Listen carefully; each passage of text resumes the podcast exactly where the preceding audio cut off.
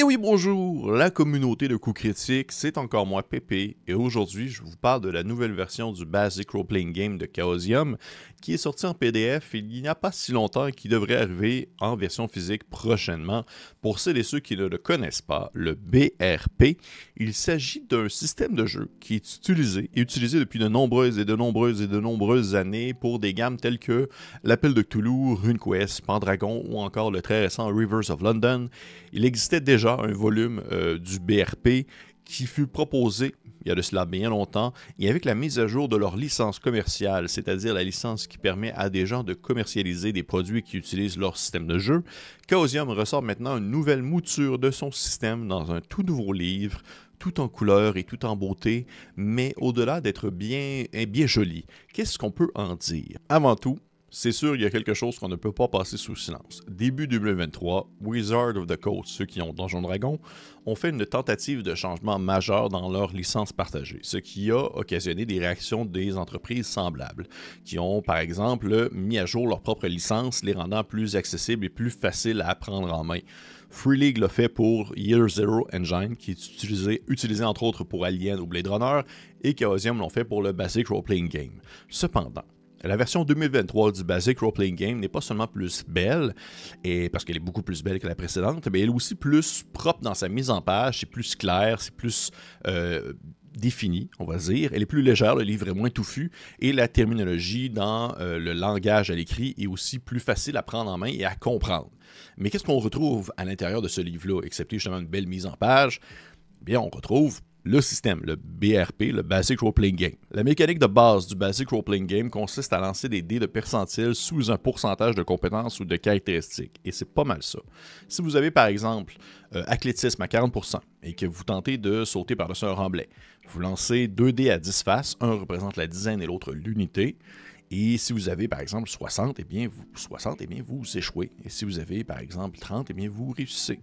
Et tout ce que votre personnage peut faire est indiqué sur sa feuille avec un pourcentage associé à ce qu'il veut entreprendre, au sens ou à la compétence ou à la caractéristique. Et si jamais vous n'avez pas de compétence qui s'applique à la situation actuelle, vous pouvez prendre la caractéristique appropriée, que ce soit votre force, votre constitution, votre taille, votre intelligence, puissance, dextérité, charisme et dans certaines situations, l'éducation. Et c'est tout. C'est pas mal ça pour le cœur du système. Le reste est optionnel. Le Basic Role Playing Game va s'inspirer de plusieurs jeux qui utilisaient déjà le cœur de son système, comme par exemple RuneQuest, Call of Toulouse, Stormrigger, Superworld, Dragon, Nephilim, pour rassembler un paquet de règles optionnelles. Vous n'êtes pas obligé de les utiliser. Si vous le faites, ça va peut-être complexifier un peu le jeu, parce que vous intégrez des nouvelles choses. C'est comme des nouvelles pièces un casse-tête. Mais si vous ne le faites pas, ça ne va pas briser le jeu pour autant. Le cœur, la base demeure la même. On prend par exemple les points de vie. À la base, les points de vie, c'est une valeur quantitative. Vous avez un nombre X de points de vie. Et lorsque vous mangez des dégâts, ceux en fait, ceux-ci descendent pour finalement atteindre zéro. Et à ce moment-là, ben, vous mourrez. Dans une partie plus réaliste qui va utiliser le système du Basic Role Playing Game, vos points de vie peuvent être associés à des parties de votre corps, comme votre tête, vos bras ou peu importe. Et quand cette partie-là atteint zéro, de points de vie, eh bien, elle est morte. Et ça demeure que c'est comme un buffet continental. Vous, vous arrivez là, puis il y a plein d'affaires. Puis là, si vous voulez juste manger du pamplemousse, bien, vous pouvez. Si vous voulez manger juste du bacon, vous pouvez aussi. Mais vous êtes tout de même dans le buffet continental du Basic Role Playing Game. C'est à vous de voir qu'est-ce que vous voulez rajouter à votre assiette. Euh, vous pouvez euh, avoir, exemple, un jeu d'horreur. Ça, c'est très connu dans l'appel de Cthulhu. Vous voulez avoir un jeu d'horreur, mais sans nécessairement que ce soit spécifiquement l'appel de Cthulhu. Vous pouvez prendre les règles optionnelles de la santé mentale qui est utilisée, qui sont expliquées dans le livre pour l'intégrer dans votre jeu. Il y a aussi des, un chapitre pour avoir des pouvoirs de super-héros. Il y a un chapitre qui va aborder des sciences qui sont beaucoup plus avancées. Si, mettons, vous voulez jouer dans un contexte plus de science-fiction. Fait il y a pas mal ça dans l'ouvrage, en plus de la base du système, qui est très simple, ce paquet de pièces modulables que vous pouvez non euh, que vous pouvez ou non utiliser selon votre bon plaisir et selon le contexte de votre partie. Il y a une question qui se pose par contre. À quoi est-ce qu'on peut s'attendre comme nouveau contenu dans le livre? Euh, alors que le système de base demeure sensiblement le même, que oui, il y a une nouvelle mise en page, des nouvelles illustrations de toute beauté de Loïc Musi, mais à quoi est-ce qu'on peut s'attendre comme nouveauté dans l'ouvrage? Eh bien, il y en a. Il y en a quelques-unes qui proviennent entre autres de la dernière édition de RuneQuest, qui, au moment de sa sortie, la nouvelle version du Role Playing Game n'était pas encore accessible. Euh, ça apporte entre autres les passions. C'est un moyen supplémentaire de définir la psychologie des personnages et comment est-ce qu'on peut l'utiliser en jeu. Il y a aussi la réputation qui apparaît, qui est une manière de voir à quel point le personnage est reconnaissable et qu'est-ce que les gens peuvent penser de lui. Mais encore une fois, tout ça c'est facultatif. Hein. Il n'y a rien de ça qui est obligatoire. Vous pouvez ne pas du tout l'utiliser. C'est à vous de voir qu'est-ce que vous voulez en faire. Il y a aussi quelques petits changements ici, là, ben, des petites améliorations, disons, qui permettent d'utiliser les passions et les compétences pour avoir certains bonus, certains bonus à certains jets. Je vais essayer de l'expliquer clairement, mais c'est comme pour montrer que certaines compétences peuvent euh, s'inter-influencer parce que vous pouvez les utiliser un peu de manière conjointe lorsque vous voulez accomplir une action précise. Si par exemple, admettons, vous décidez de vous défoncer une porte ou du moins on va dire, ouvrir une porte de force, mais sans faire trop de bruit, il y aurait peut-être une manière de le faire en euh, utilisant conjointement, oui, votre, votre athlétisme, votre force brute, mais aussi peut-être votre furtivité. Il y, a comme, a une manière de montrer que vous pouvez accomplir une action en utilisant plusieurs de vos capacités, pas seulement qu'une. Ça, c'est quand, même, ça, c'est quand même cool. J'apprécie ça. Il y a des choses, par contre, qui ne sont pas présentes dans l'ouvrage, qui sont très spécifiques à l'appel de Toulouse. Pourquoi? Eh bien, parce que les produits commerciaux euh, de l'appel de sont publiés sous une procédure particulière qui se nomme le Miskatonic Repository. Comme je l'ai mentionné, en fait, euh, le livre de Basic Role Playing Game permet entre autres choses de montrer qu'est-ce que vous pouvez utiliser, qu'est-ce que vous pouvez commercialiser, mais l'appel de euh, ne fonctionne pas de la même manière. Si vous voulez publier quelque chose de commercial, pour la Belle Cthulhu, vous devez passer par le Miskatonic Repository. C'est une autre manière de faire qu'ils utilisent depuis, un certain temps. Au final, si vous avez l'édition précédente du Basic Role Playing Game, vous n'avez pas tant besoin que ça de la nouvelle version. Mais en même temps, quand je pourrais dire, Chaosium a comme cette particularité de, de, vouloir. Puis en même temps, je comprends très bien, je, trouve ça, je, trouve que c'est très fidèle à leur manière de faire cette compagnie-là a comme, on va dire, la, fiabilité de son système à cœur. Eux, ils ont leur système, le Basic Role Playing Game. C'est ce qu'ils utilisent depuis les années 70, 78 pour euh, Gloranta, je pense. Euh, c'est le genre de mécanique qu'ils vont peaufiner, qu'ils vont peut-être changer certaines choses, mais qui vont garder vraiment le cœur de base.